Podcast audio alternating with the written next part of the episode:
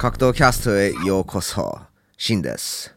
そこにナオトがいます。Hello! エピソード163では UFC273 について話したいと思います。おていうか、勝敗予測をします。おこの UFC のカードはやばすぎますよね。Yes。やばいよ。ダブルタイトルマッチ、フェザー級とバンタム級。なんですけれども、僕のメインイベントは、シマエフ vs バーンズです。お That's my main event. 多分、多くのファンのメインイベントはそれなんじゃないですか。まあ、チマエフはめちゃくちゃ注目されてますからね。このカード、その最後の3つの試合の中で、唯一無敗なのがカズマ・チマエフだけですね。確かにそうです。The Great Alexander Volkanovsky でさえ、一度は負けてますから。負けてますよ。はいまあ、今は20連勝に乗っているんですけど、UFC では無敗ですよね。UFC では確か、そうですね。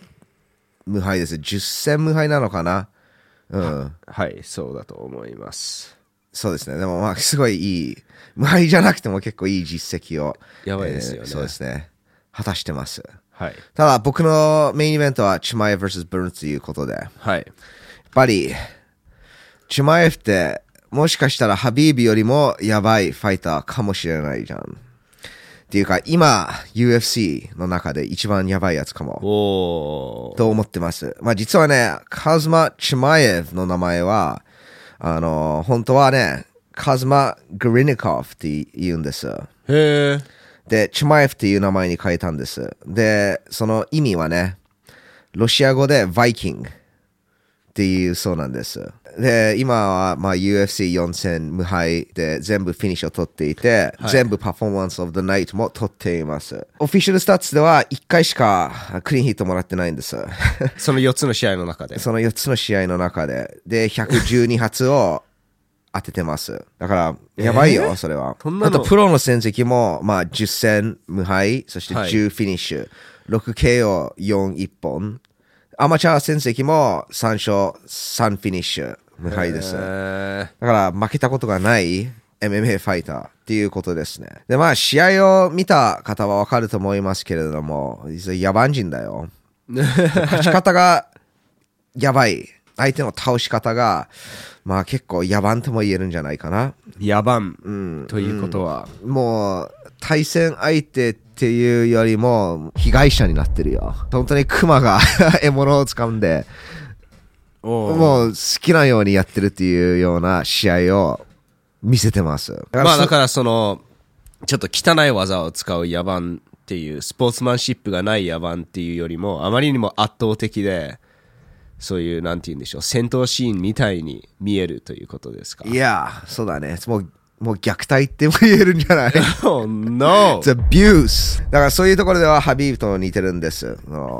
相手を、まあ、タックルして、グラウンドに押し付けて、もうボコボコにする。はい。ただ、ハビーブより見た目が怖いな。ヒゲと、その、ヘアスタイルというか、ヘアがないヘアスタイル。その坊主頭は似てるんだけど、あの、その、ミッキーマウスみたいなめっちゃでかい耳。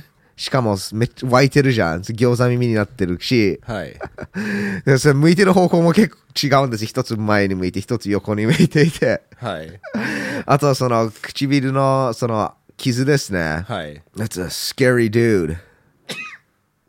なおと今日花粉結構やばいな。花粉やばいです。ごめんなさい。うん、いえ。でも、いや、チュマエフの、多分最も恐ろしいところは、その、戦う前、なんかお散歩してるテンションなんですよ。うん。全然なんかそういう、緊張してなさそうだし、本当にオクタゴンに立っているのが嬉しいっていう感じがありますよね。いや、そのバイキング表情。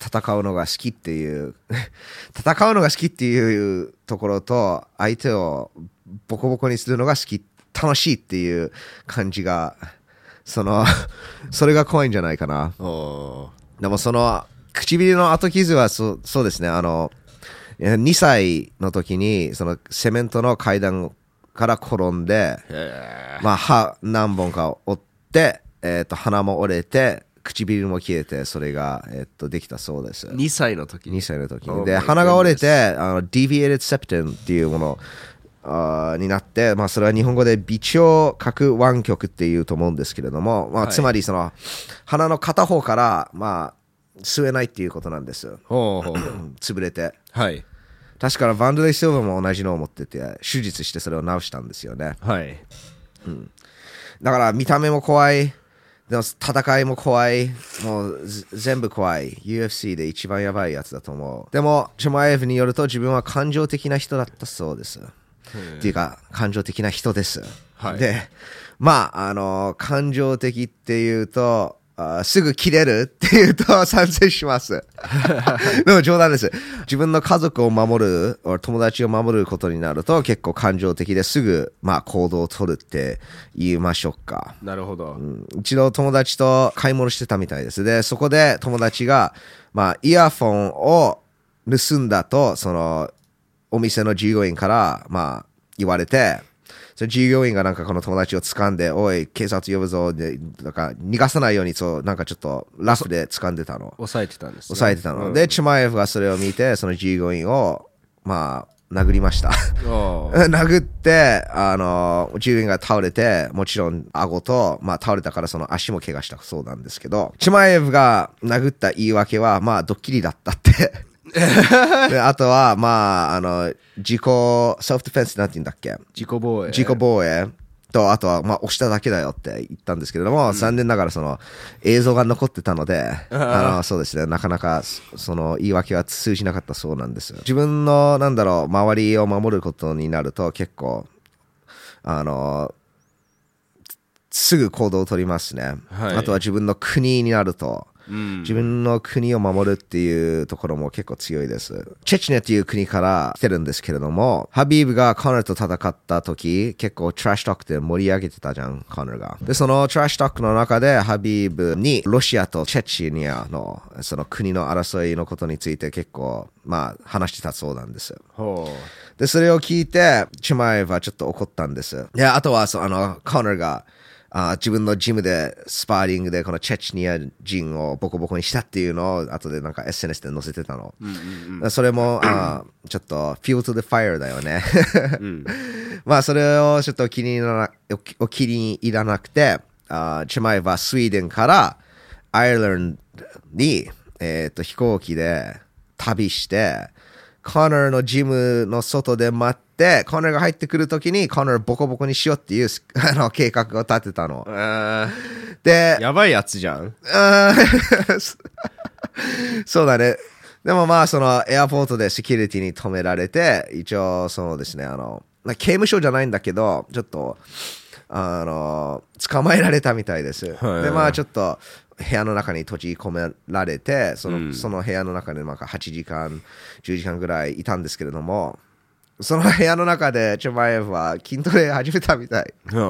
腕立て伏せとスクワットとか。へでちなみにこの時期はチェマイフがもうなんかすごい強いってもう知られてる時期じゃなかったのプロ一戦しかやってなかった時まあ、この話を聞いてどう思う？He's crazy クレイジーだ。He's クレイ crazy ジーだよね。そうちょっとワイルドカード、ワイルドですね。本当に何を crazy すだよるか分かんないっていう。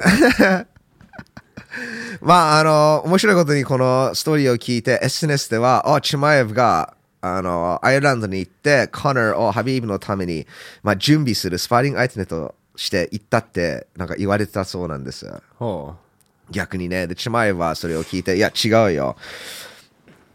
俺は僕のプライドとオナーを守りに行ったって。みんなのためにやったぜって。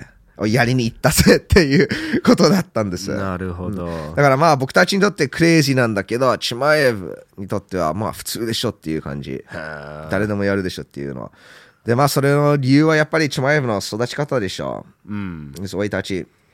で、一応もう、あの、チェチニアで生まれたって言ったんですけれども、その生まれて時期生まれた時期が、まあ、ロシアとチェチニアが戦ってた時なんです。だからもう戦争の最中に生まれたっていうことなんですよ。であ、だからまあ毎日お腹空いて、家族もお金なくて、もう周りがもうみんな戦ってる状態。まあ、危ない環境ですね、とても危ない環境だし、いつ誰が死んでもおかしくないっていう、そういうピリピリしたのが普通なんですね。ラフな時ですね。あと、じ本人も毎日す、あの、喧嘩してたって言ってます。はいストリートファイトやってたって。わまあ、だから、あの、チマエはレスリングを始めたの。だから、その、まあ、ロシアとか、その、そこら辺の国は、レスリングが、まあ、フィリピンのボクシングみたいなものなんです。貧しい人ができて、これがチャンスだ。みんなができるっていう。うんうんうん。みんなが成功するチャンスはあるっていうような、なんだろう、スポーツうんっていうことなので、あーちまあ、チマエはレスリングを始めたので、結構成功したんですよ。ロシアナショナルチャンピオンシップだから、そのロシアの、まあ、チャンピオンシップを、まあ、ジュニアとして勝ったんです。で、18歳になったら、スウェーデンに引っ越したの。まあ、お兄さんとお母さんと、確か妹かな。まあ、家族で引っ越して、まあ、もっといい生活、もっといい人生を求めていったそうなんです。で、そこで4人で、めっちゃ小さいアパートで暮らしてたそうなんです。確か、部屋が2つしかないんだけど。だから、弟、あ、お兄さんとチマエブが1つの部屋で、お母さんと妹が1つの部屋で、そこで暮らしてたの。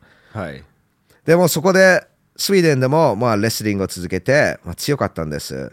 スウェーデンのフリースタイルチャンピオンシップを3回金を取った。ただ、スウェーデンの市民権がなくて、えっとパスポートもなかったみたいなの。だからビッグイベント、オリンピックとかは出れなかった。あだからお金はまだなかったの。はい強かったんだけど。はい。まあ、ということで、あチェマエは毎日養鶏場で仕事してたの。あポポルトリーファクトリー。で、そこで、まあ、夜勤の休憩中に、ホゼ・アルド vs コナー・マクグレガーの試合を見たの。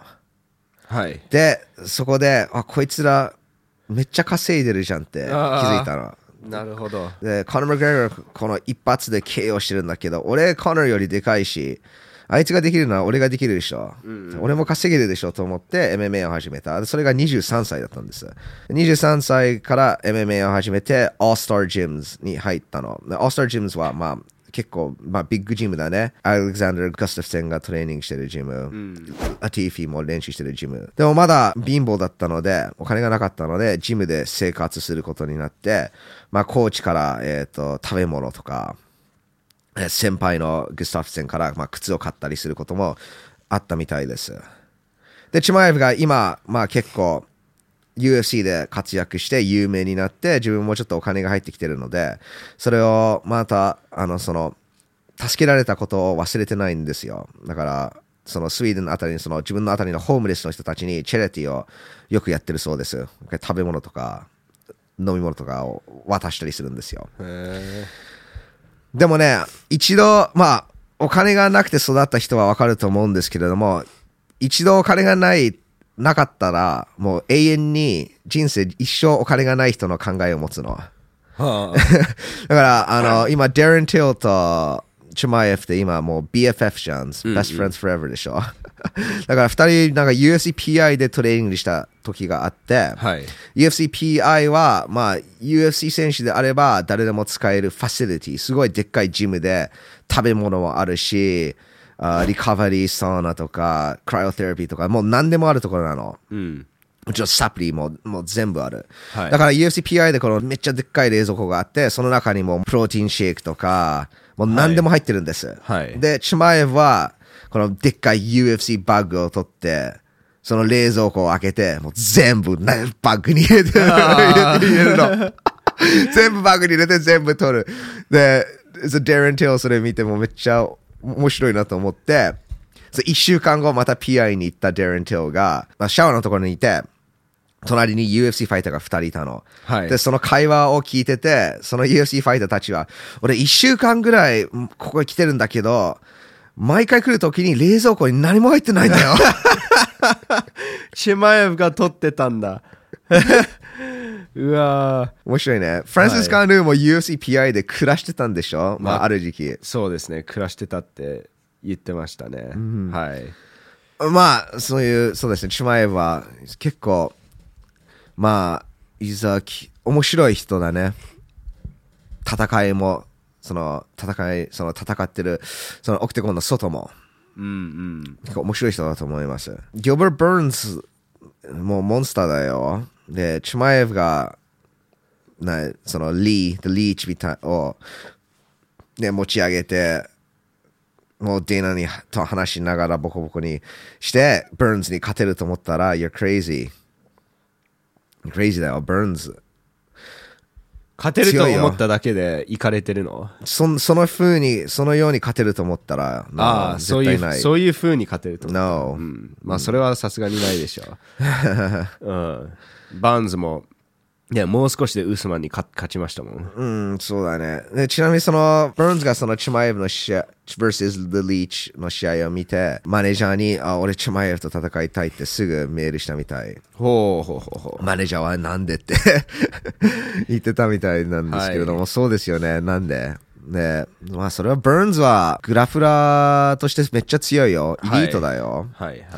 あー彼のウィキペディアページを開けたら獲得してるメダルとか見れるんですけれどもすごいよ。あーグラフラーとしてめっちゃ強いし、そのグラップリング技術を MMA に持ってきてるから。これですか？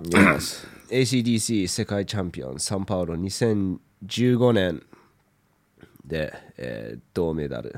ワールド柔術チャンピオンシップ。2011年ゴールド。2009年シルバー。2006年シルバーワールドノーギー、えー道着なしの柔術チャンピオンシップ2013年ゴールド2010年ゴールドえーとアブダビで2010年ゴールドワールドパフォーマンス柔術カップまあ柔術がめちゃくちゃ強いっていうことですよねグラップリング、そう寝技が強いよでチュマエフが勝つ方法は相手をグラウンドに持っていってそこでコントロールしてこうパウンドを当てる方法じゃんどうなんでしょうその KO 勝ちもしてますけどねスタンドアップで。でもほとんどはグラウンドでコントロールして勝つ。そうなんですね。いや。だからちそれをバーンズにできるかっていうその話題があると思うんです。うん。でバーンズはこの試合に向けてロシアのレスラーとたくさんトレーニングしたって言ってます。でそのロシアのレスリングスタイルに慣れてきたって。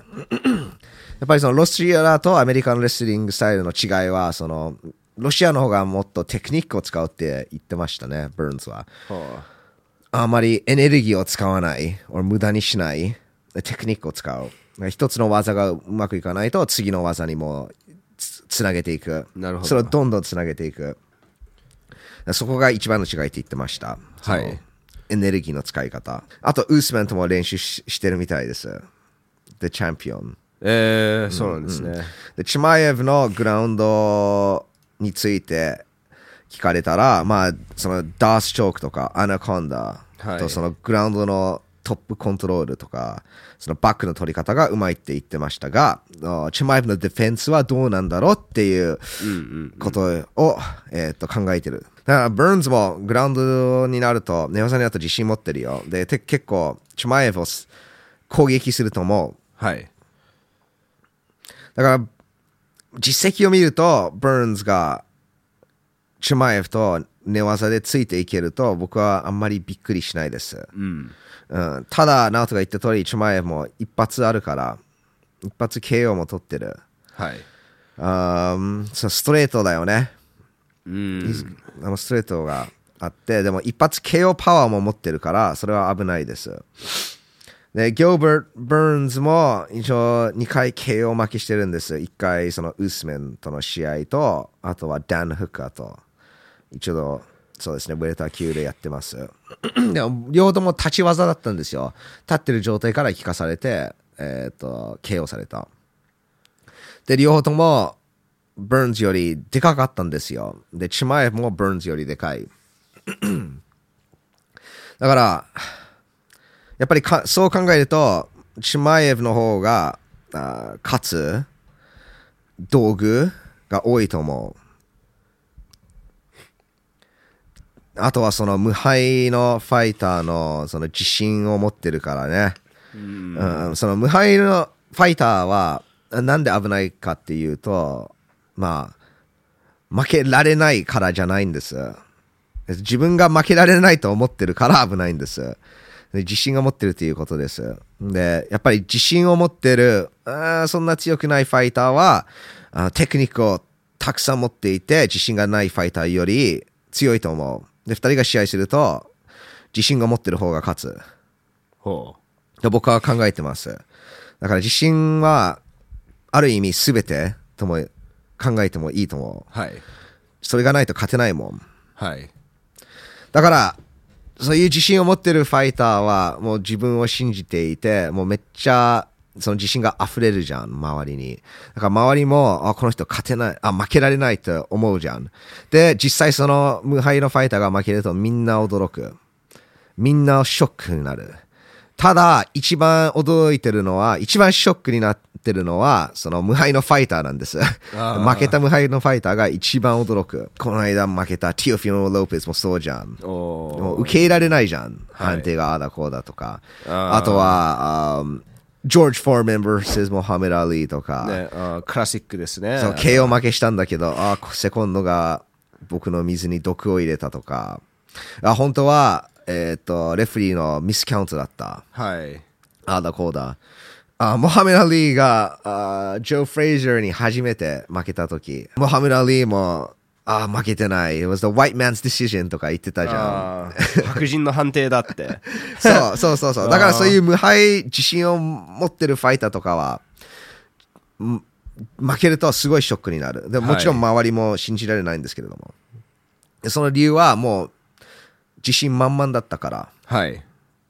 で、チュマエフも今自信満々でしょ。で、はい周りもみんな、その、チュマエフが、まあ、負けてる、なんだろう、こところも想像できないような感じになってるんですけれども。うん。まあ、それはやっぱり試合で、それを証明してるから。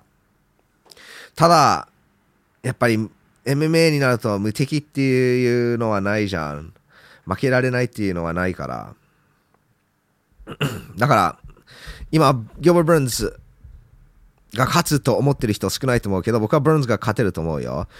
やっぱりチマエブ、結構最初からアグレッシブに攻めるから、それを乗り越えて、2ラウンドの終わりの方と3ラウンドブーンズが取れると思う。うん。で、チマエフが勝つとしたら、まあ、序盤から効かせて KO する。ほういや、2つのパターンがあると思はい。まあ、どっちにしろ、チマエフには大きな、えーテストですね。う。うん。実際、どれほど通用するのかというところですよね。そうだね。そういうところだね。トップトップランカーじゃないですか。まあ2位だよいや、2位。2位 ?1 位は誰？あ、コルビーか。コルビー、カービントン。カビントンが1位か。そう。だから2位のバーンズに勝てれば、もう文句なしですよね。文句なしです。まあ、だ先ほど言いましたが、ギルバー・ブーンズ、オッズではうん大きいアンダードッグですよ。そうなんだマイナス425、信じられないよ。へーそれほどみんなチマエフが無敵だと思ってるの。でも、ブーンズは気にしてないそうです。はい。アンダードッグであることも全く問題ない。はい。もう結構冷静に考えてるから、そうですよねブ。ーンズ、うんそうですね。弱点とかをちゃんと見つけて。もう無敵っていうファイターはいないってブーンズが分かってるから、はい自分もそういうファイターだったって本人は言ってます。なるほど。本当にこの試合を見るまで分かんないよね。チュマエフだって一応ゆ10戦やってるんだけど、そんな見れてないから。そこなんですよ。実際どれほど強いのかが。まあ、当になどういう技を持ってるのか、うん下がりながら戦えるのか。打ち合いになると、まあ、目をつぶるのか分かんないじゃん。そう 何も分かんないよそ。れも分かんないし、疲れてきたらね、どうなるのか。まあ、それが一番分かってるところだと思うんだけど。あ、そう。いや、スタミナはあるよ。あスタミナとハートはあるよ。あ。はい。うんそれがないとそんな自信持てないじゃん。なるほどと、まあ僕は思います。マクレガーとはちょっと違うっていう感じ？マクレガーは何だった？をまあすごいスタミナが持っている選手に比べればそれほど持ってないとも言えるんじゃない？そうかもしれないですね。そうだね。まあ、わかんないね。もしかしたら、そうですね。2ラウンドはすごいバテるかもしれない。わかんないですね。そういうところで、うん、試合は楽しみです。もう一つ大きいアンダードッグがあって、まあ、ブーンズみたいにえー気にしないっていう感じではありません。結構気にしてます。それはアルジメン・スターリングです。ああプラスそうですね。is a plus、あ、そうですね。is a そうだね。プラス350。はいあ、失礼しました。Did I say, ブあの、バーンズマイナスマイナスプラス425だった。はいプラスですねプラス、はいそうそうそう。はいスターリングがプ plus 350 underdog。ヤンがマイナス450ですね。スターリングはそのオッズ好きじゃないです。あと、ヤンのことも好きじゃないそうです。まあ、多分その試合の終わり方 があれだったからね。関係するかもしれないですね。あの、ライゼンでは OK、USC ではダメの、えっ、と、膝ですね。うん、まあ、まあ、そうですね。まあ、ダメはダメだから。ダメって、ダメ、いや反則の膝を当ててね、はいそうやって試合が終わったから。はい。まあ、っていうことで、これは再戦です。再戦は、僕は結構好きなんですよ。やっぱりそのドラマ、その試合に向けてのドラマが分かりやすいじゃん。ファイト、この、こっちの方はここが強い。で、こっちの方はこうやって、ここら辺を変えないと、まあ勝てない。そういうのが分かりやすいし、なぜか負けた方が毎回、今回は勝てるっていう自信を持ってるの。ほう。再戦になると。はい。ま あ、だから、再戦は面白いです。で、だあの、バン、なんか、フライ級チャンピオンシップ4回やるんでしょ？フィギュレード vs モレノ。やるんだ。やるって言われてました。それだってもう UFC 歴史になるじゃん。はい。3回までは前に結構やってるんですけど、4回は初ですね。はい。ちなみに、格闘技の歴史で一番、なんだろう、再戦が行われた数は、ボクサーが持ってるんです。二人のボクサーが。えーマイク・スウィードニーとダニー・クリプスというボクサーで、彼らは63回戦ったんですよ。そうでしょ ?63 回。63回。それが1906年から1921年。だから15年間の中で63回戦った。お互いと戦ってるだけじゃん。いや、そう。でもね、計算すると年に4回ぐらいなんですよ。へえ。ただ、えっ、と、そうですね、直人が先ほど言ったんですけど、お互いと戦ってるだけじゃん。でも、その時代、ボクシングは違ったから、もう、毎日戦ってた。その、試合する数も違ったし、ああ、なるほど。スポーツじゃなかったんですよね。ちょっと違うものだった。今、ボクシングって綺麗な、なんか、もう、メインストリームスポーツじゃん。ビューティフルですね。あー like テレビにも載ってますし。バスケとか、はいフットボールとか、そういうようなスポーツなんですけども、この時代は違ったから、ルールも違いましたね。で一番最初のルールセットは London Prize Ring Rules というもので、それがね、1838年はい。から1889年使われてた。で、もちろん、ベアナックルボクシングだったね。だからグローブなしえっと、ノックダウンと、あとこういう投げもあったみたい。へえ、そうなんですね。で、ラウンドの終わり方は、ノックダウンか、その投げられる。そこでラウンドが終了するの。ほで、ラウンドが終了すると30秒の休憩、プラス8秒、リングの真ん中に両選手が戻る8秒。それがあって、次のラウンドが続く。だから、30秒以内、まあ38秒だね。38秒以内に立ち上がってリングの真ん中に戻れなかったら試合は終了する。だから、一応、なんか、ん誰も倒れなかったらもう永遠にラウンドが続くっていうこと。なるほど。うん。で、判定はない。KO 決着。KO 決着オンリーか一人が諦めるっていうところ。なるほど。うん。はい。で、その London Prize Fighting Rules は1889年まで行われて、一番最後、そのルールセットで戦ったチャンピオンがジョン・ L・ サリバンというチャンピオンなんですけれども、彼は75ラウンド戦った。で、それが2時間16分続いた試合なんですよ。やばいじゃん。それがその London Prize Ring Rules の最後の試合だった。はあで、それからみんなが知ってる Queensberry Rules が入ってきたんですけどまあ、その時代の Queensberry Rules も今とちょっと違って15ラウンドあった。はい。で、グローブもあったんですけど、まあ、ヘビー級も確か8オンス使ってたのかな。うん。で、投げも取ったね。あとはい10カウントも入れた。はい。ただ、10カウントも今とちょっと違って、一応10カウントがあるんですけど、今、ファイターが立ち上がるとレフェリーこう真ん中に入ってこう、ファイトってやるじゃん。それがなかったんですよ。はい。もう立ち上がったらもう相手がもうバンバンバンと攻めていいっていう感じだった。はいうんで、あとは、一応15ラウンド決まってたんだけど、判定まで行くと基本的にドローという判定がついた。なるほど。二人とも立っていればドロー。結構、そう、基本はドローっていうことで。まあ、それから、そうですね、ルールは結構変わりました。はい。で、クイーンズベリー・ルールズからその London Prize Ring Rules の間でルールは変わった変わったけど、そのファイターたちは変わってなかったよ。みんな、みんなチマエフだった。みんなチマエフ。そのなるほど。they're just 野蛮人、like いい意味で。はい。うん、で、その時代一番好きなボクサーなんですけど、僕ジャック・デンプシーっていう、えーっとチャンピオンだったんです、はいマイク・タイソンもジャック・デンプシー大好きだった。はい大好きだったから、そのか髪型も真似して、えーっと彼のなんだろう戦う態度、はい。そのメンタルも真似してたんですよ。で、みんなはその、あ初めの一歩のデンプシー・ローって知ってるじゃん。はい。それを発明したのがジャック・デンプシーなの。まあ、彼の名前ですもんね。本物のテクニックなんですよ。はいで、まあ、ジャック・デンプシーはもちろん、チマエフと同じように、あー貧しい家族で、えーっと、育っていって、その貧しい環境ね。で、16歳に学校を辞めて、まあ、ホーボーになったの。ホーボーって、まあ、あちこち回って仕事をして、まあ結構、まあホームレス生活っても言えるよね。はい。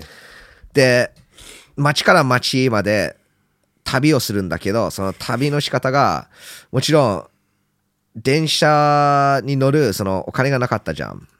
はい。だから電車のその下、はい。そこを掴んで旅をしてたの。ええ漫画の世界じゃん。そう。だから旅、町から町旅して、仕事を探して、仕事がない時には、あの、サルーン、そう、バーとかに入って、はい。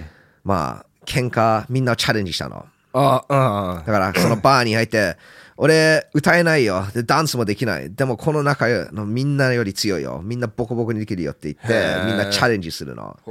で、誰かがその試合オファーを受けたら、もうみんなかける。なるほど。それでお金をちょっと稼いで生活したの。で、まあ、それから、本物のボクサーになって、チャンピオンになりましたね。でも、クイーンズベリー・ルールズがなんか、その、ベアナックルルールから、まあ、ちょっと進歩したっていうか、もうちょっとスポーツっぽくなったんだけど、それでもはい結構やばかったよ。はい。うん、だって3 knockdowns がないから、はいいくらノックダウンされてもいい。で、はいジャック・デンプシーも一度11回ノックダウンされて、最終的に、えー、と相手を KO して勝ったっていう試合があるの。で、その試合についてジャック・デンプシーが聞かれたら、いや、I had to get up. 立ち上がらないといけなかった。うん。俺、2日間食ってなかったもん。お腹、I was hungry. お腹空いてたよ。なるほど。そう負けるわけにいかない。No うん。お金が必要だもん。はい。いやー、でもその時代の選手が戦ってた理由ってもうガチすぎますよね。本当いに。や、ハングリーって言うじゃん、今。ハングリー。でも本当にハングリーなの。本物のハングリーですそう、でね。も、チマエフはそういう人間だから。確かフォアマンんもうそういうそのようなこと言ってましたね。今の若い子は本物のハングリーを知らないって。で、なんか、なんか大学で話してたのかな、フォアマンが。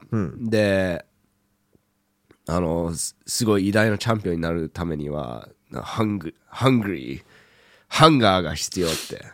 本本物の hunger。本当にそうだと思う。だから僕、ちょっとクレイジー理論だけど、その減量がない、今ちょっと話題になってるじゃん、減量は健康に良くないから、そういうのがない方がいい。はいでもそれがないと試合はもっと面白くならないと思う。なるほど。実際そのハングリー、ハングリーが。まあ、その減量することによって、その昔の選手のそのハン、 hunger、その、まあハングリーさを少しなんかもらえるっていう。僕は思うよ。みんなもうちょっと、なんだろう。いや、ハングリーみたいなうんうん。ような戦いをする。と僕はまあ思う。なるほど。もちろん健康に良くないから、もちろん減量しすぎはダメっていうことだよね。あバランスが必要です。あ。はい。でも、あーそう、結構 UFC のトピックから離れたんですけども、そう、スターリング vs ヤンね。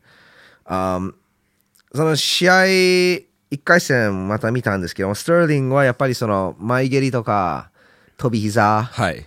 えーローキック、あとそのボディパンチで結構成功してましたが、はいまあ、グラウンドに持っていくことができなかったんです。そうですね。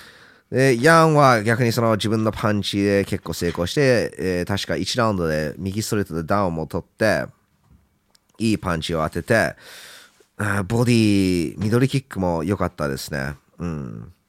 だから2人ともうまく戦ってたんですけれども、まあ、試合が続くと、ヤンがどんどん、まあ、取っていくように見えました。やっぱりスターリングも結構1ラウンドから飛ばしていったから、ちょっとスタミナが切れてたいと思います。で、4ラウンド、その、反則膝があって、試合は終わりました。スターリングによると、ヤンはわざと膝を当てた。なぜかというと、まあ、イライラしていたから。へあまあ、あスターリングはヤン、まあ、自分はヤンのパンチを食らって、まだ前に出てたから、ずまだ戦ってたから、ヤンがイライラして、まあ、DQ 負けを取ったっていう考えを持ってるんです。確かにスターリング、いいパンチもらったけど、まだ戦ってたね。はいうんまあ、押されてた時もあったんですけども、毎回その押し返しに前に出たと思いました。はい。で、まあ、試合が終わった時点では、2人のジャッジが29対28ヤン。で、1人が29対28スターリングだったから、結構クロスファイトだったとも言えます。はい。ただ、先ほど言った通り、続くと、ヤンがどんどん取っていくって、まあ、みんなが思ってるんですけども、実際はどうなんでしょはい。う。わかんないよね。本当に最後の最後、アルジャメインがね、テイクダウンして、成功できたかもしれないですね。うん、わかんないよね。うん。だから、もしもスターリングが今回もっといい作戦を立てて、エネルギーをもっとうまく使って、えーっと、もっとストレング and コンディショニングをやってくると、試合は変わるのか。まあ、スターリングによると、もちろん変わるよ。はいえーっと、今回はもっと、えーっと、ストレングトレーニングをやっていて、あと、もうグラップリングでずっとヤンをプレッシャーして、うん。倒すぞっていうことを言ってました。おで、彼のインスタグラムを見るともう体やばいよ。ーやばい。二人とも仕上がりやばいです脂よ。肪0%ですよ。やばいですね。これ、僕、アルジャメインが取ると思うんですよ。うん。なるほど。あの、最初の3ラウンド、ポイント取って、残り2ラウンドサバイブする作戦で来ると、僕は予測します。まあ可能性はあるよ。可能性はある。ねヤンはやっぱりあんまり喋んないじゃん。はいまあ、。自分の、なんだろう、戦い方についてはせめてあんまり喋んないですね。ただ、まあ、スターリングが俺、タックルできないぞ。あー彼はピエロだって 喋るだけでしょ。うんうん。で、この試合後はもう疑問なしだ。質問なしだ。もう、勝つっていう感じですね。うんうんうん。ロシア人のトラッシュトークって面白いよね。そうですねハビーブもはいそうだったんですけども、ちょっとミスコミュニケーションがあると思うけど、はいそれがあるからちょっと面白い。なるほど。あエリア・ホワニとインタビューしてたヤンが、あのスターリングっていうチキンを見たら、これを伝えてくれ。I will kill him. スターリング今回は試合後泣いてないぞ。寝てるぞ。あーって。あやばいでしょ。あ、いや、もう、この恐ろしいですね。いや、もう、ハズマ、シュマエも怖いんだけど、いや、もうちょっと違う怖さがあるね。はい。でもまあ、この試合は前回より変わるのか、違うのか？どう思う？まあ、それはそうでしょう。反則膝で終わらないと思うよ。うん。いや、誰が取ると思う？まあ、スターリングは違う方法で戦うよね。やっぱり、もっと、5ラウンドを考えたような戦いをすると思う。で、もちろんグラップリング、なるべくグラウンドに持ってグラップリングを使うような作戦を立てるんですけども、やっぱり最終的にタックル取れないと思う。で、立ち技の試合になって、はい。やっぱりヤンが勝つと思います。判定。判定で。そうだね。ヤンが負ける方法、あんまり想像できないね。うますぎる。ー。なるほど。強すぎる。はい。次はなんだっけ？メインイベント。ああ、yes, Volkanovski vs. Korean Zombie。ボクノフスキー、今、フェザー級で戦ってるんですけど、えっと、フェザー級は66キロ。はい。もともと97キロだったんです。だから、30キロ減量したっていうことになりますね。もともとラグビーの選手だったんですけれども、そのラグビーのオフシーズンで MMA とそのグレコローマンレスリングをトレーニングしてた。あの、まあ、あまりにも太らないように。で、そこから MMA にハマって、まあ、MMA に転向しましたね。はい。ただ MMA に転向して、最初からフェザー級で戦ってなかったん、戦ってなかったんです。最初は、えっ、と、ウェルター級。で、それから、ライト級。で、それからフェザー級。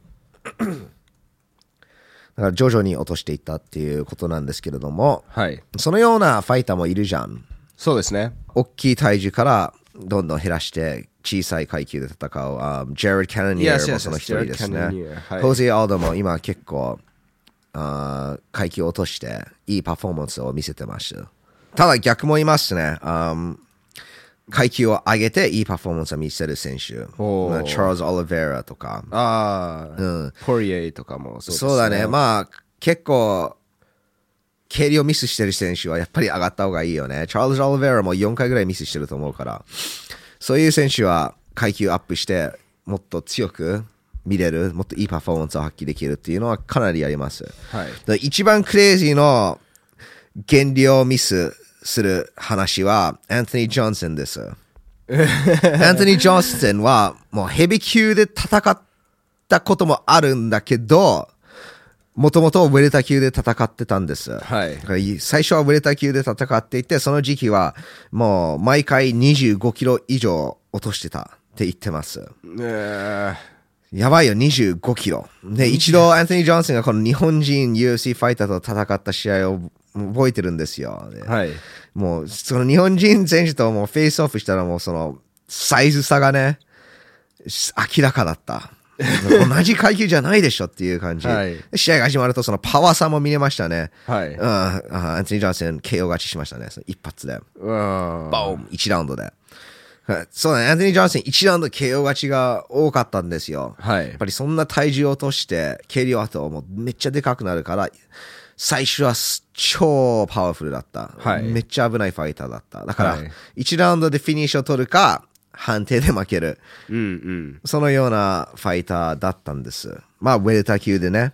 はい。でも、減量何回かミスしたから、えーっと、そうですね、ミドル級に上がったの。はい。で、そのミドル級のデビュー戦で、経理をミスした。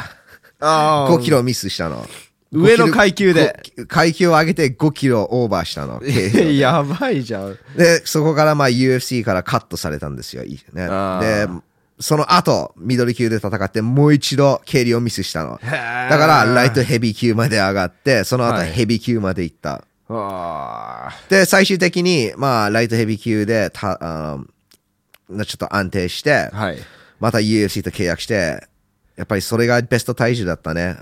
ダニエル・コルメイとタイトルマッチ2回やってるから。2回やってます、そうライトヘビー級が一番良かった階級と言えるんですけど、うん彼がウェルター級で戦戦ってたんです。やばいよ。でもまあ、あ僕のスキーはそれを逆をやって、いいパフォーマンスを見せてます。はい。で、最後の試合がブライアン・オルテイガですよね。その試合は、まあ、ちょっと危ない場面もあったんですけれども、最終的にあボクナウスキーいいパフォーマンスを見せたね。本当にパーフェクトな MMA ファイターを考えると、ボクナウスキーかもしれないです。お MMA を使いますね。はい。打撃がうまい、グラウンドもうまい、グラップリングもできる、はい。フェイントも使う。はい。ずっと動いてる、スタミナもある、パワーもある、道具全部使う。MMA ファイターです。で、最初にも言いましたが、今、UFC10 戦無敗で20連勝の勢いに乗ってます。コリアンゾンビは、まあ、そうですね、まあ、急じゃないんですけれども、あの、今日、マックス・ホロウェイが怪我したのかな？だと思います。それで、そうす。ですね、コリアンゾンビが入ってきたっていうことなんですけど、ブライアン・テイガーと試合をしてますね。だからその相手、二人ともやってる相手なんですけど、はい。その試合を見て、コリアンゾンビその一発だけ狙ってたから、判定で負けたの。なかなかその、ですね、ブライアン・テイガーも立ち技うまいからね。はい。ただその後、ダン・イーゲーと戦って、はいまあ打撃だけじゃなくて、レスリングも混ぜて、まあはいダン・イーゲータックルして、バックも取って、チョークも決めるところだった。グラウンドでも戦えるっていうのを見せてます。で、ちなみに、あーダン・イーゲーは、その NCAA Division 3レスラーで、あの黒帯を持ってますね、ブラジリアン柔術で。はい。だからグラフ、ね、グラウンドが強いんです。で、コリアンゾンビはそのダニーゲーをグラウンドで、まあ、グラウンドで勝負して、まあ、勝ったから。で、ブライアン・オルテイガじゃなくて、えっと、コリアンゾンビもその試合後自分の黒帯をもらって、そうですね、寝技が強いっていうことなんです。へでも、名前がコリアンゾンビだからもうワイルドに打ち合う。はいね、その、いくらもらっても前に出る。出るっていう印象が強いんだけど、そうでもないんです。グラウンドもできるし、立ち技も結構冷静に戦いますね。聞かされてダウンされても、なんか、打ち合わなず、打ち合いとかに出なくて、相手を見て、結構れ、本当に冷静に戦う。だから、ある意味そのリングネームと真逆のファイターになった。はい。うん。で、今は確かヘンリー・スフードと練習してるんですよね。Yes, ファイトレディーで。あそこ、なんていうの、戦績がいいですね。最近を見れば。うん、うん。ヘンリー・スフード、そうですね。あとレスリングもうまいから。はい。作戦も結構、まあ、ウェイリーと誰でしたっけ？フィギュアレードはい。のコーチもやって、いい作戦を立ててる。立てたっていうこともあるんで。で今、ジョン・ジョーンズと、あの、イーリー・ポハウスカもいますね。うん。そうだね。だからコリアンゾンビ、まあ、結構、もちろん、結構ビッグアンダードッグなんだけど、はい。あー十分勝てるチャンスはあると思う。その一発も持ってるからパワーはあるよ。はい。そこでは、ボクノフスキーより上ですね。その一発だけ。うん、うん。パワーはある。でも、勝敗速になると、やっぱりボクノフスキー、全部できるから。はいで、スピードはコリアンゾンビより速い。そうですね。あと、意外とリーチ長いんですよね。身長が低いんだ。だけどね。はい。リーチが長いんです。まあ、スタッツによると、本当はどうなんだろうって思うほど、リーチが長い。しかし身長より13、14センチ長いから。はい。でもそう見えないからね、おお。見た目ではえ、。えでもう腕は長そうに見えますけどね。うん、そうかもしれない。うん。うん。まあ、体が分厚いからそのリーチが長く見えないっていうところもあるかも。おもっとコリアンゾンビより道具が多いから、普通に判定で勝てると思う。で、コリアンゾンビが勝つとしたら、やっぱりカウンターを合わせて、はい。効かせて、TKO で勝つ。その道しかないと思う。はい。だから、僕の好き、判定勝ちになるんじゃないかな。KO でしか勝てないってなると、ああ、難しいなってち自然に思ってしまう。はい。僕の好き、判定勝ち。おでいくね。あとこの UFC273 で、まあメインカードとアンダープレリアムズですごいいい試合がかなりあるんですよ。はい。Can we pull that up on the wiki? 結構ね、僕が注目してる試合がいくつかあるんですいや、けこれど、、めっちゃ注目してますよ。ただ、キャルビン・ギャストの試合がえっと中止されたのは二つ中止されましたかね。な悲しいですね、えそうそうです。このしカード結構フォローしてるんですけど、中止された試合が結構多いんです。はいそうその後、マケジー・ダーン vs. ティシャ・トーレスね。ねマケジー・ダーンはね、あーグラップリングの実績がやばいよ。はい。実績がやばい。If you click on it, it will come up. Just look at the gold and all the え medals. ーすごいですね。やばいよ。 はい。成績が11勝7フィニッシュ。えーギルバート・バーンズより全然やばいじゃないですか。まあ、金の、そうだね、あの、数はもっと多いです、メダルの数。戦績もね、かなり、フィニッシュが多いねよ。すごいですね。うん。でも、打撃ではちょっとまだ、まだまだなんだけど、はい。相手も、そうですね、ティシャ・トーレス。ティシャ・トーレスはタフだよ。で、ベテランだから。はい。うんこれはね、ティシャ・トーレスが判定で勝つと思う。マッケンジー・ダーン1ラウンドめっちゃ攻めてくるんです。ガンガン行くんですけど、はい。それをやっぱりん乗り越える経験を持ってるのがティシャ・トーレスだと思っていて、はい。ティシャ・トーレス後半打撃で勝てると思います。はい。しかもこれ、ウェイリー・ヨアナとジェスカ・アンドローチとやって、全部判定までいってる。負けてるんですけれどもね。はい。で、次、ライトウェイ・ピシェラっていうのかな？ピシェルピッシェルピシェルかなうん。ヴィンセント・アラン・ピッシこのェル。人すごい、39歳でしょ ?38 歳なのかな？えーっと、そうですね。39。39歳ですね。ベテランですね。そうそうそうす。めっちゃベテランだよ。はい。あー 打撃が硬いね。打撃が硬いよ。まあ39歳だからね。39歳。でもうん、対戦相手も確かオリンピック銀メダリスト？でも年齢的にも確か38歳かな、37歳だね。37歳ねうんそうベテラン同士なんだけど、これあの、マーク・マッツェンは MMA のベテランじゃないから、確か MMA 戦記11戦、11戦ですね。11勝、あ、でも、無敗なんですね。無敗なんです。でもここで負けるよ。そう。やっおおぱり、うまいんだけど、なんかそんな強く見えないんです。だからどうやってこう、勝ってきてるんだろうっていう感じでもう勝つっていう、なるほどまあ僕の印象なんですけど、これはそうですね、ピシャオが勝ちます。ー。なるほど。判定で。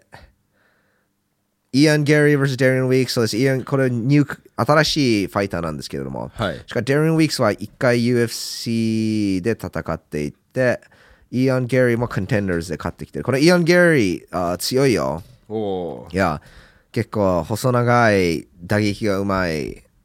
なんかそのコナー・マクレガーみたいなんだけど、そのはい一発がないっていう印象があります。デリアン・ウィークスは逆にフィジカルが強い、前に出る。はい。でもテクニック面では、いあの、イアンのが上と思っていて、多分イアンが判定で勝てると思う。はいデラン・ウィークスがプレッシャーをかけて削っていけることができれば、でも、ギャリー速いし上手いからちょっと難しいと思う。ちょっとダメージ食らってしまうと思う。うんただ、プレッシャーでギャリーを削ってダメージをもらわなければ、デリアン・デリアン・ウィークス判定で勝てると思うけど、どっちか選ばないといけないと、イアン・ギャリー判定勝ち。はい。Um, ヘビー級の試合が一つあって、あ、二つあるんだよね。そうですね。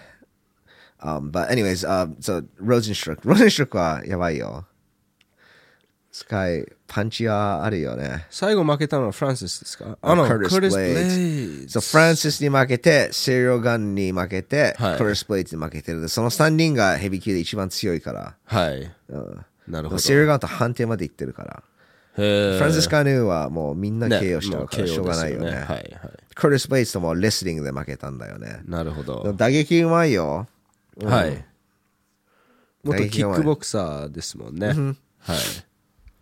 うん。これは、そうですね。相手もうまいんだけど、オールラウンダーで、でも、ローゼンシュルクがやっぱり勝てると思はい。う。いや、ローゼンシュルク、あー KO 勝ち。ほうほうほうほこのアスペン・ラッド vs ラケル・ペニントン。う。今日ペニンテンまだやってるんですそう、ね。アスペン・ラッドはもともと違う相手と戦うはずだったんですけど、はい。ラケル・ペニントンが、えっと、急に入ってきました。このアスペン・ラッドもすごいよ。この人のファイトスタイル結構好き。はい。あーなんて言えばいいんでしょう。もうボクサーだね。ほう。前に出るはいスリッピングをめっちゃ使ってカウンター合わせる。体だったタイスみたいな感じ。はい、でも、すごい TKO が多いですね。うん、9, 9勝のうち 6TKO。そう、プレッシャーがやばい。やっぱりその一発はもちろん女子だからないんだけど、はい前に出てプレッシャーをかけるスタイルはすごい。でも前回の試合がね、その5ラウンド行ってもうなかなか手を出せなかったんですよ。はい。で、セコンドがもうコーチなんですけども、彼氏でもあって、彼氏がめっちゃキレて、すごい結構話題になったこれ。覚えてる。うんうんうん。でもそれ、これがその復帰戦なんです。はい。から、でも、あの、今日ペレイテンは強いよ。はい。めっちゃ強い。ハートが強いですよ、ね。あーちょっとその、レベルの差があると思う。もちろん、アスペンラード好きなんだけど、そのスタイルスタイルも好きなんだけど、はいじゃあその、人としての強さが違うと思って、ロケオ・ペニンテン判定で勝つと思うよ。はい。確か、リカオ・ペニンテンのすごいユニークなひあの一つの試合を覚えてるんですけど、あの、ブザーが鳴って、自分が負けてた試合なんですけど、そのブザーが鳴って試合終了になるじゃないですか。でも、相手を失神させたの。うーん。だから、勝ったの。うん。だからサブミッション決めていて、ブルドッグチョークだったんだけど、なるほどね。あの、ブルドッグチョークは、なんていうの？その、ギロチンの、ギロチンみたいなんですけど、相手が自分の背中の方にいるの。前じゃなくて。で、それを締めていて、タイムってなって、離したら、相手が失神してたから、自分が勝ったの。うーん。タップしたというか、っていうわけじゃなくて。なるほど。時間切れ前に失神させて勝ったっていう印象的な試合を覚えてます。うん。そうか。そう、ロケオ・ペニンテン強いよ。はい。でも、急なオファーだから、その、コンディションが気になるんだけど、んでしょ？ティシャ・トーレスと、なんだろう、結婚してるんでしょ？ああ、そうなんです、だから、だから、ティシャ・トーレスが練習してると、ロケオ・ペニンテンも、普通にトレーニングしてると思っていて、ここは大丈夫なんじゃないかな。なるほど。いや、ロコー・ペニントン判定勝ち。はい。えーっと、次、ミキ・ガール vs マイク・マレット。ミキ・ガールね、あーうまいんだけど、ちょっとスタミナが切れます。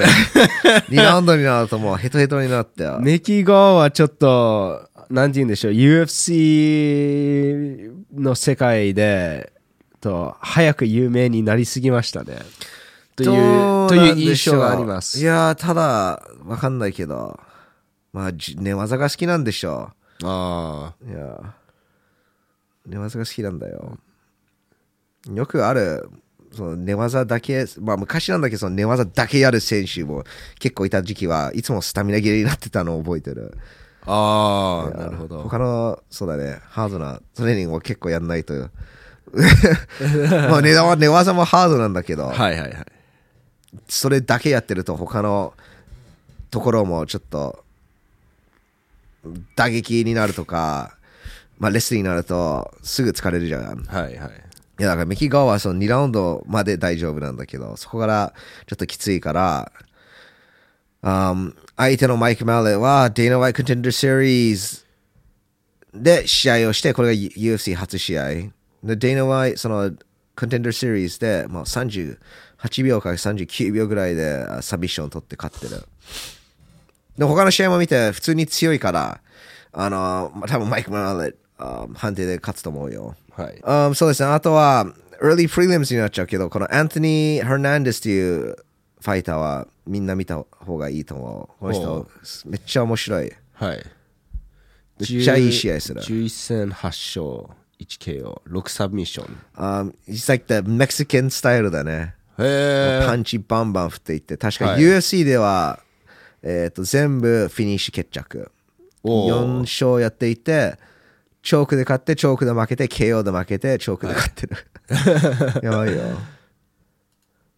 アナコンダとギロチンが。へー Yes, このアントニー・ヘルナンデスは、is a must see. ああ、ケビン・ホランドに負けたんですね。そうそうそうそうはいはい。うんもう最初からガンガン攻めようとして、一発バーンもらって、そう、KO 負けしたね。はい。でも、試合は面白いから、はい。いいと思います。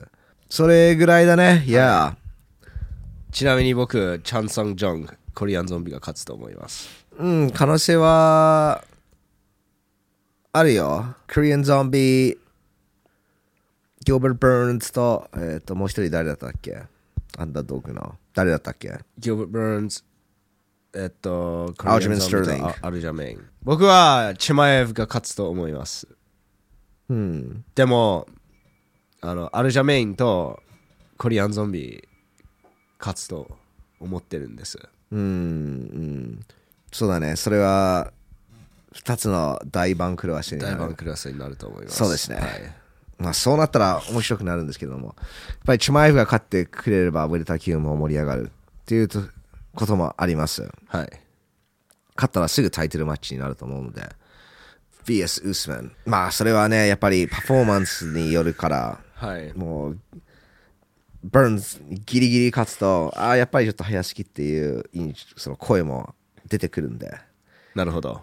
But KO 勝ちすればね。そう、一発 KO 勝ちすると、それはないと思うんだけど、する、まあ、かかもうグラウンドで、いつも通りパウンド当てて勝つと、はいそれも、まあ、とりあえず印象的な方法で勝つと、うん。すぐウースメント決まるでしょう。それまあは楽しみですね。でも、ウースメンと一番決まりそうなのはマクレガーなんだけどね、結局。うーん、そうだね、どうなるんでしょう。僕はないと思うけど。そのストーリーフォローしてる？いや、カノル・グレガーストーリー一つもフォローしない。でも、マクレガーに関すると、この人と戦いたいって言ったら、まあ、ダナ・ワイトそれ組んでくれると思うんですよね。まあ、相手が OK すればね。相手もレッドパンティーナイト欲しいから受けると思いますよ。そうだね。まあ、コナーは、まあ、誰にボコボコにされていいのかっていうところになるよね。はい。ウースメン勝ち目ないから。うん、うん。一番チャンスがあるとしたらチャールズ・オリベアになると思うんだけど、おーチャールズ・オリベアはもらうもん。もらって倒れるから、はい。勝てるチャンピオンがいたらチャールズ・オリベアだよね。なるほど。まあ、あ UFC273 は、の勝敗予測はそんな感じです。皆さんも勝敗予測、コメント欄に入れてください。え次は、そうですね、多分 UFC の感想動画になると思います。そうですね、また来週になりますけど、えっ、と、その来週は、確か RIZIN も行われるので、その勝敗予測もします。それを見逃さないように、チャンネル登録ボタンをスマッシュしてください。そのいいねボタン、This one、これですよ。それもスマッシュしてください。We'll see you again soon. またお会いしましょう。バイバイ。